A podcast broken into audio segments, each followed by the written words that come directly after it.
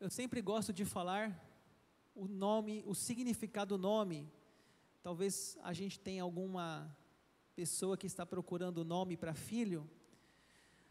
O nome João significa Deus mostrou favor, uma das traduções. Favor de Deus, graça divina, misericórdia divina. Mas Batista não é nome dele, Batista é um apelido. O nome dele é João, o Batista. Então, o nome desse profeta é João, mas o seu apelido é João o Batista, ficou conhecido como João Batista. E ele foi considerado o último profeta antes de Jesus. Então, nós vamos encerrar com o último profeta, o profeta João Batista. Vamos ver aí então uma sequência de fases da vida dele, o que ele fez, como que foi a vida dele. E para isso eu vou usar quatro livros da Bíblia: Mateus, Marcos, Lucas e João. Porque os quatro livros da Bíblia falam sobre a vida dele. Mas o seu nascimento, quem mais dá destaque é o livro de Lucas o Evangelho de Lucas é o que mais dá destaque. Eu escolhi o verso 5. Nos dias de Herodes, rei da Judéia, houve um sacerdote chamado Zacarias, do turno de Abias. Sua mulher era das filhas de Arão e se chamava Isabel. Bom, vamos começar conhecendo João Batista, ou o Batista. Ele nasceu numa família abençoada. O pai dele era sacerdote, a mãe dele era uma das filhas do sacerdote Arão. Então, ele era de uma família, vamos dizer hoje, uma família crente, uma família cristã, uma família que, vamos dizer, que ia para a igreja, se fosse nos dias de hoje. E a mãe dele era estéril. O que, que é estéril? Não podia ter filhos. E a mãe dele era idosa. Fala que eles eram avançados em dias. Então veja que o nascimento dele, uma família abençoada, uma família de sacerdotes. Ele recebeu um nome, João, dado pelo próprio anjo lá, que vai lá e visita o pai fala que vai conceber, a mãe dele era estéril, eles eram idosos. Então veja que o nascimento dele é cercado de milagres, de bênçãos. Foi um nascimento especial. E é bom lembrar de Maria, mãe de Jesus, humano. Maria era uma adolescente, virgem. Isabel era uma idosa estéril e as duas engravidaram. Maria, uma adolescente virgem, engravidou de maneira milagrosa. Isabel, uma idosa estéril, engravidou de João Batista. Assim nasce João Batista e Jesus, praticamente contemporâneos no começo dos evangelhos. E ele vai crescer, João, e ele vai ser uma pessoa assim que vai ter uma roupa diferente e uma alimentação diferente.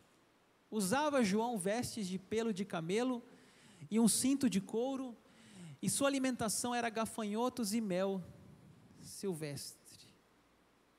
Se fosse hoje em dia, hoje em dia ele não usaria terno, nem gravata, ele usaria uma roupa bem estranha, porque o evangelista mostra o estilo de vida que ele levava parece que era meio que um homem fora da sociedade, um, que vivia no deserto, vivia meio distante da, da comunidade, dos padrões de comunidade normais da época.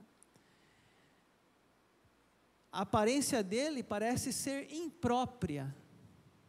Se chegasse aqui João Batista, aqui no templo hoje, talvez a gente olhar assim meio estranho para eles, e nossa, que cara estranho, que roupa estranha. A sua alimentação também era estranha. Ele comia gafanhotos e mel silvestre.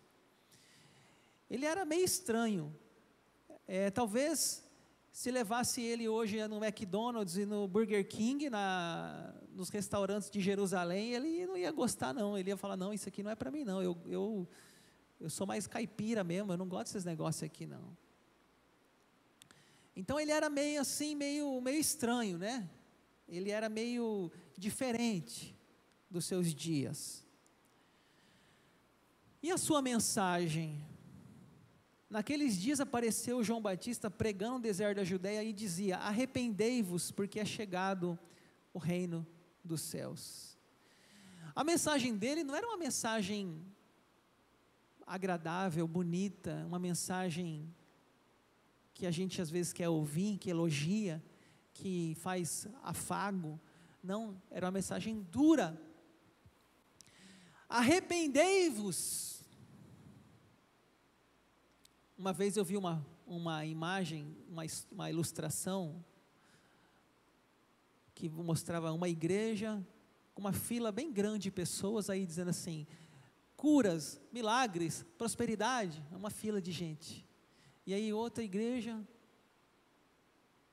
arrependei-vos. Aí só tinha duas pessoas na porta.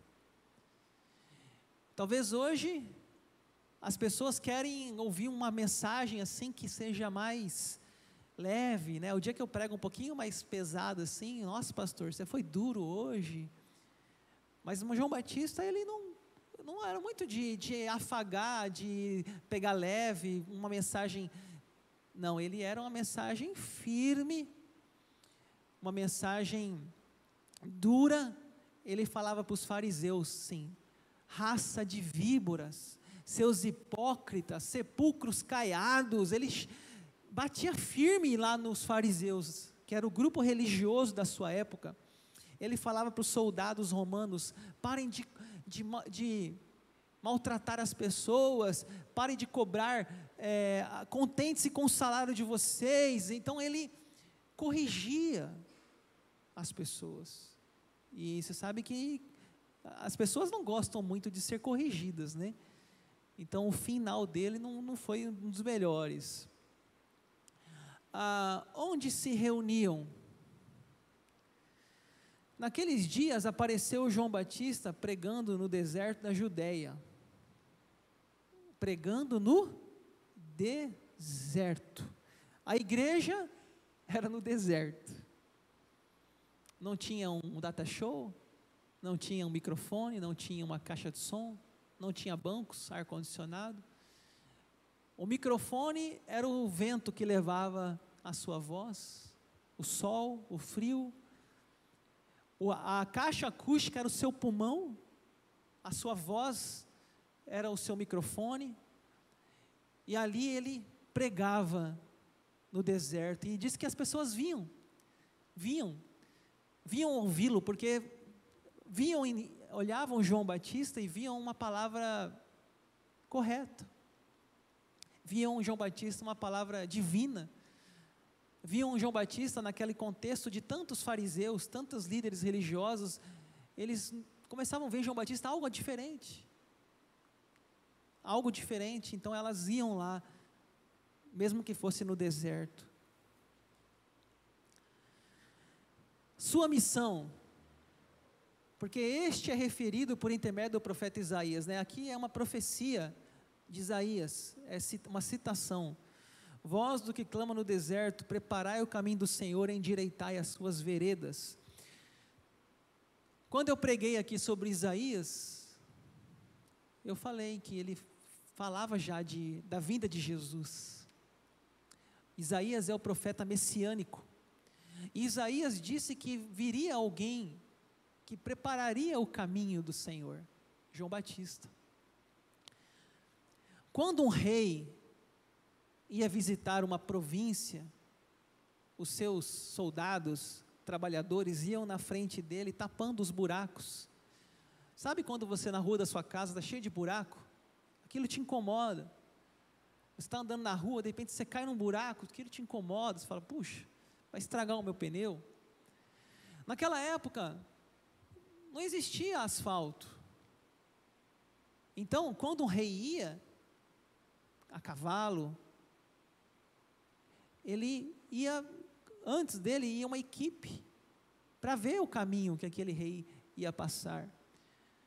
Aquelas pessoas precisavam preparar o caminho, aplainar, endireitar as veredas.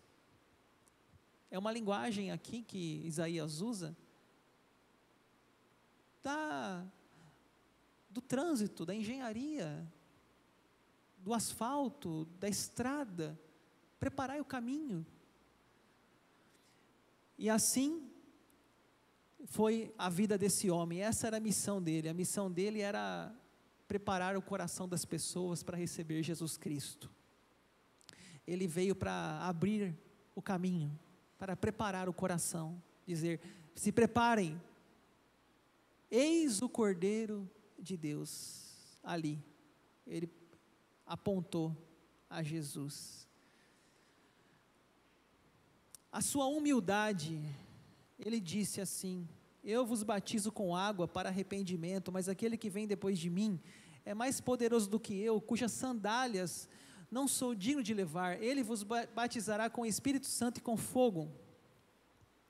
Nós não temos ideia do que é isso, né? Carregar as sandálias. Hoje, quando você vai na casa de alguém, você não tira os seus sapatos, até porque você vai de carro, você chega, estaciona o seu carro na porta da casa, você desce ali, já está dentro da casa praticamente, alguns moram até em condomínio. Você quase não anda no chão. Mas naquela época não tinha asfalto, era terra, era pó, era lama. Então quando você ia na casa de alguém, possivelmente eles iam a pé, ou de cavalo, de jumento. E quando eles chegavam lá, o que, que eles faziam? Tiravam as sandálias. Era um gesto de respeito àquela casa que estava limpa, esperando o visitante. Então, quem tirava a sandália e carregava a sandália era uma função dos escravos, dos empregados, que ficavam à porta dos ricos da época. Chegava lá Jesus de sandália, com aquele pé tudo sujo de poeira, tinha um escravo numa, na porta de uma casa que tirava a sandália, eu ajudava a tirar e segurava a sandália, guardava a sandália e Jesus entrava na casa descalço. Até alguns os lavavam os pés na entrada. João Batista está dizendo que ele não é digno nem de carregar as sandálias, nem de tirá-las, nem de amarrar as sandálias ou seja, nem um serviço de um servo, de um escravo, de um empregado, ele não é digno. Gente, você pode reconhecer a humildade desse homem. Porque Jesus falou assim que não houve nenhum homem maior que João Batista nessa terra. E ainda assim ele se considerava o menor. Ele disse assim: que ele cresça e eu diminua no Evangelho de João no batismo de Jesus, vocês conhecem aquela cena do batismo? Jesus falou para ele assim: Me batiza, João. João falou: Senhor, eu não posso te batizar, eu não sou digno. Como que eu vou batizar o meu Senhor?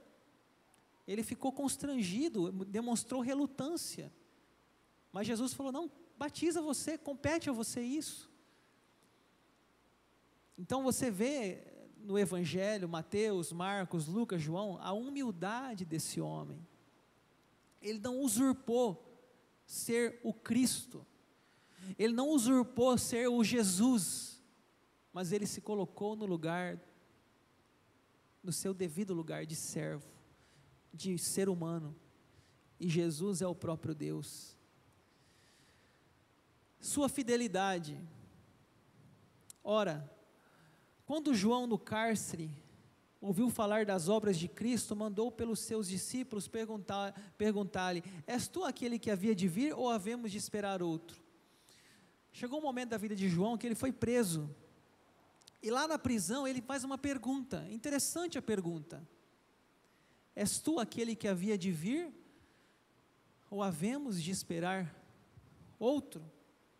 Ou seja, ele estava preso ele não estava preocupado com a sua saúde, ele estava preocupado com a sua falta de liberdade, sem poder usar celular na prisão, Wi-Fi, comendo mal. Não, ele não estava preocupado com isso, não. Ele estava preocupado, sabe com o quê?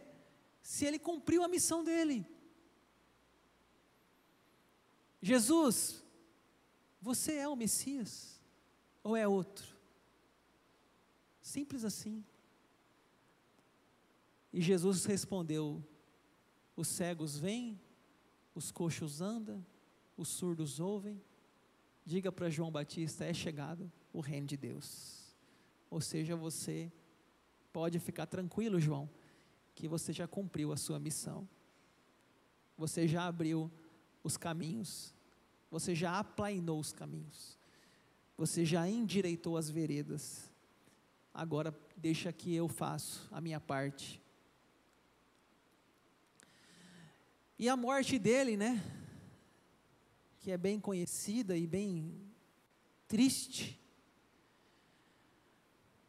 Porque Herodes, havendo prendido, atado a João, o metera no cárcere, por causa de Herodias, mulher de Filipe, seu irmão, pois João lhe dizia: Não te é lícito possuí-la, e querendo matá-lo, temia o povo, porque tinham como profeta. Sabe por que ele foi preso? Não porque ele cometeu um crime, não porque ele traiu, adulterou com a mulher de alguém na época, não porque ele fez alguma coisa ilícita, sabe por que ele foi preso? Porque ele dizia: Não te é lícito possuí-la. Ele colocava o dedo na cara de Herodes e dizia para Herodes: Herodes, o que você fez está errado. A mulher que você está, não é sua mulher, é a mulher do seu irmão. É Herodias, é mulher de Filipe. E esse casamento é um adultério. Esse casamento seu é contra a vontade de Deus. Porque Deus fez um casal. E Deus não fez o adultério. Ah, mas a turma ficava brava com ele. E o Herodes então mandou prender ele. Mas é interessante, fala que ele queria matar, mas temendo o povo. Por que temendo o povo? O povo conhecia a, a vida de Herodes, de João Batista. Se ele matasse, poderia haver uma resistência, uma revolta, uma manifestação. Então ele temia. Eu vou mostrar aqui alguns textos, porque Mateus, Marcos, Lucas registra essa cena. Então eu vou andar para lá, para cá. Marcos, ele fala algumas coisas que, que Mateus não fala. Porque Herodes temia a João, sabendo que era homem justo e santo, e o tinha em segurança, e quando ouvia, ficava perplexo, escutando de boa mente. Eu fico imaginando o Herodes indo lá na, na cela e dizendo: Fala mais, João, fala, me dá conselho. Você é um homem justo, você é um homem santo, você é um homem bom. Escutava de boa mente, ficava perplexo, porque aquele homem tinha uma sabedoria divina, mas mantinha ele preso. Porque ele condenava o pecado de Herodes. Tem um texto na Bíblia, se eu não me engano, Paulo fala a Timóteo: aqueles que querem viver uma vida piedosa sofrerão perseguições. Se você não quer arrumar problema com ninguém, só você ficar na sua e não falar nada. Mas se você for falar o que a palavra de Deus fala de verdade, você for começar a mostrar o que a palavra de Deus diz, você vai arrumar encrenca. Aqueles que querem viver uma vida piedosa serão perseguidos. Paulo disse a Timóteo: Timóteo, prepare para a perseguição. Se você ficar no seu cantinho aí tímido, você vai viver tranquilo. Agora, se você for pregar a palavra com audácia, com coragem, Timóteo, se você for. Ninguém te menospreze pela tua mocidade, Timóteo, você for levantar a voz como arauto, se prepare pela perseguição, Timóteo. Então, esse homem chamado João Batista, ele era um homem justo, homem santo, e era escutado de boa mente por Herodes. Aí Mateus começa a registrar a cena da morte dele. Ora, tendo chegado o dia natalício de Herodes, dançou a filha de Herodias diante de todos e agradou a Herodes. O que é dia natalício, pessoal? Dia do aniversário. Chegou o dia do aniversário de Herodes. Ele fez uma festa, convidou pessoas. Marcos fala quem ele convidou. E chegando um dia favorável em que Herodes, no seu aniversário natalício, deram um banquete aos seus dignatários, oficiais militares e aos principais da Galileia. Quem estava naquele aniversário? Está aí, ó. Dignatários, oficiais militares, autoridades, gente importante. Estava naquela sala, naquele salão, só gente importante.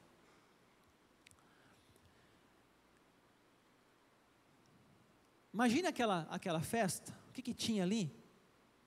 Possivelmente muita bebida alcoólica, muita comida, muita música profana, danças, tudo estava ali naquela festa. Menos Deus, Deus não estava naquela festa.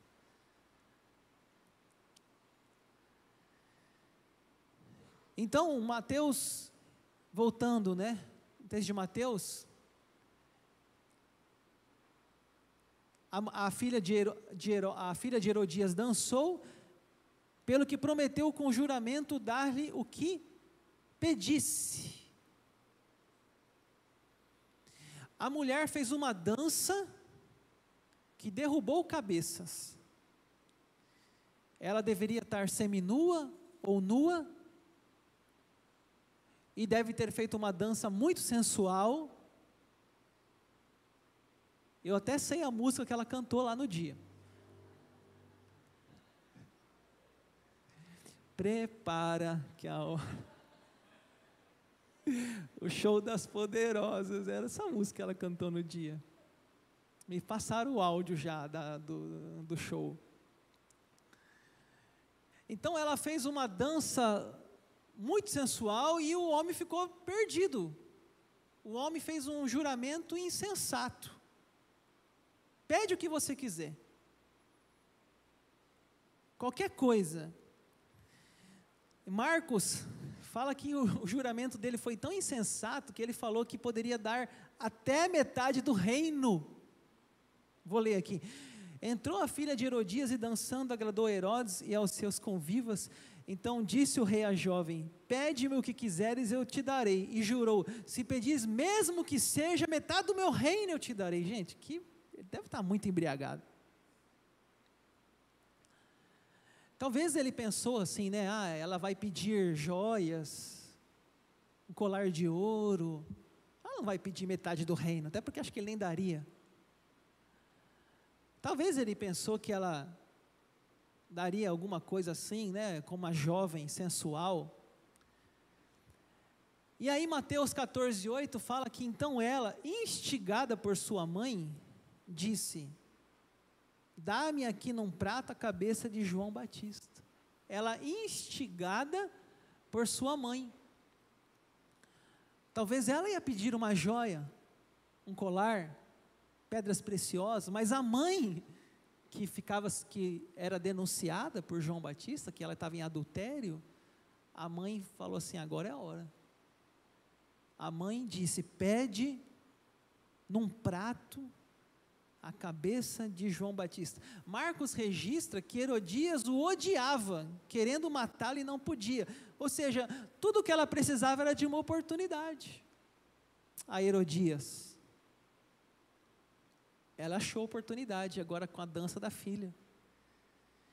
Então a mãe fala para ela, ela vai lá e ela fala. Então ela, instigada por sua mãe, disse: Dá-me a cabeça de João. O versículo 9 fala: Entristeceu-se o rei, mas por causa dos juramentos que estavam com ele à mesa, determinou que ele desse. Eu acho que quando o rei Herodes falou assim: pede o que quiser, ele pensava que ia ser uma coisa financeira. De repente a menina fala: a cabeça de João. Ele entristeceu-se. Só que tinha pessoas na mesa, tinha aqueles oficiais, gente da alta sociedade, ele não poderia voltar atrás. Aí ele disse: então, já que ela pediu isso, tem que dar. E então, ele determinou que dessem a cabeça. E deu ordens e decapitou João no cárcere. Foi trazida a cabeça num prato e dada à jovem que a levou à sua mãe. Gente, numa festa de aniversário, geralmente nós temos o quê? Um bolo, né? E as velas. Nessa festa, o bolo era a cabeça de um homem. Não tinha um bolo de aniversário, mas tinha uma cabeça coberta de sangue. E essa cabeça, num prato, talvez uma salva de prata, uma pessoa recém, deveria ter sangue ainda ali naquele, naquela cabeça. Ali estava a cabeça de, do homem que Jesus falou, o maior homem nascido de mulher, João Batista. Esse foi o fim desse homem. Ele foi decapitado, cabeça para um lado, corpo outro. Então vieram seus discípulos, levaram o corpo e sepultaram. Depois foram e anunciaram a Jesus. Foram lá falar para Jesus: Jesus, João Batista foi morto. Qual foi a reação de Jesus? Jesus, ouvindo isto, retirou-se dali num barco para um lugar deserto à parte, sabendo a multidão, as multidões vieram da cidade seguindo por terra. Quando eu leio esse verso aqui, eu fico pensando que quando Jesus ouviu a notícia, Jesus ouvindo isto, retirou-se dali para um lugar deserto. Você acha que Jesus não ficou triste? Você acha que Jesus talvez não chorou? Você acha que Jesus não viveu o luto? Ele era um ser humano. Jesus era homem, humano, 100% homem, 100% Deus. Ele viveu esse sentimento da dor de ver um, um discípulo sendo decapitado. Ele foi e se isolou no lugar deserto. Meus irmãos, eu encerro essa mensagem dizendo que João Batista, ele talvez foi o profeta que teve maior privilégio, privilégio de ver Jesus. Isaías profetizou o nascimento de Jesus. João Batista foi testemunha ocular com seus olhos. João Batista viu Jesus. E quando ele viu Jesus passando, ele falou assim: Eis o Cordeiro de Deus, que tira o pecado do mundo. Que história, né? Que homem de fé. Que exemplo de fidelidade que exemplo de integridade, ele foi e fez seu, o seu papel, fez a sua missão, cumpriu com zelo, pagou um preço, foi morto, foi preso, mas ele não negou a sua missão, ele não negou a sua missão, ele cumpriu a sua missão. Quando nós vemos hoje, gente, nós pensamos que essa mensagem nos ensina hoje? Várias coisas. A humildade dele, a fidelidade dele. Mas sabe uma coisa que me destaca? é aquele, aquela parte que Jesus falou assim nos, nas bem-aventuranças: Bem-aventurados sois vós, quando vos perseguirdes e disserdes todo mal contra vós, e mentindo, disserdes todo mal contra vós. Bem-aventurados sois vós. Herodes no trono, João Batista no cárcere. Às vezes a vida é injusta. Às vezes a vida é injusta. Homens bons no cárcere, homens maus no trono. A vida nem sempre é justa. Mas o que Deus quer de nós? Fidelidade na missão, no propósito que Ele nos deu. João Batista nos ensina isso. Convém que ele cresça e que eu diminua.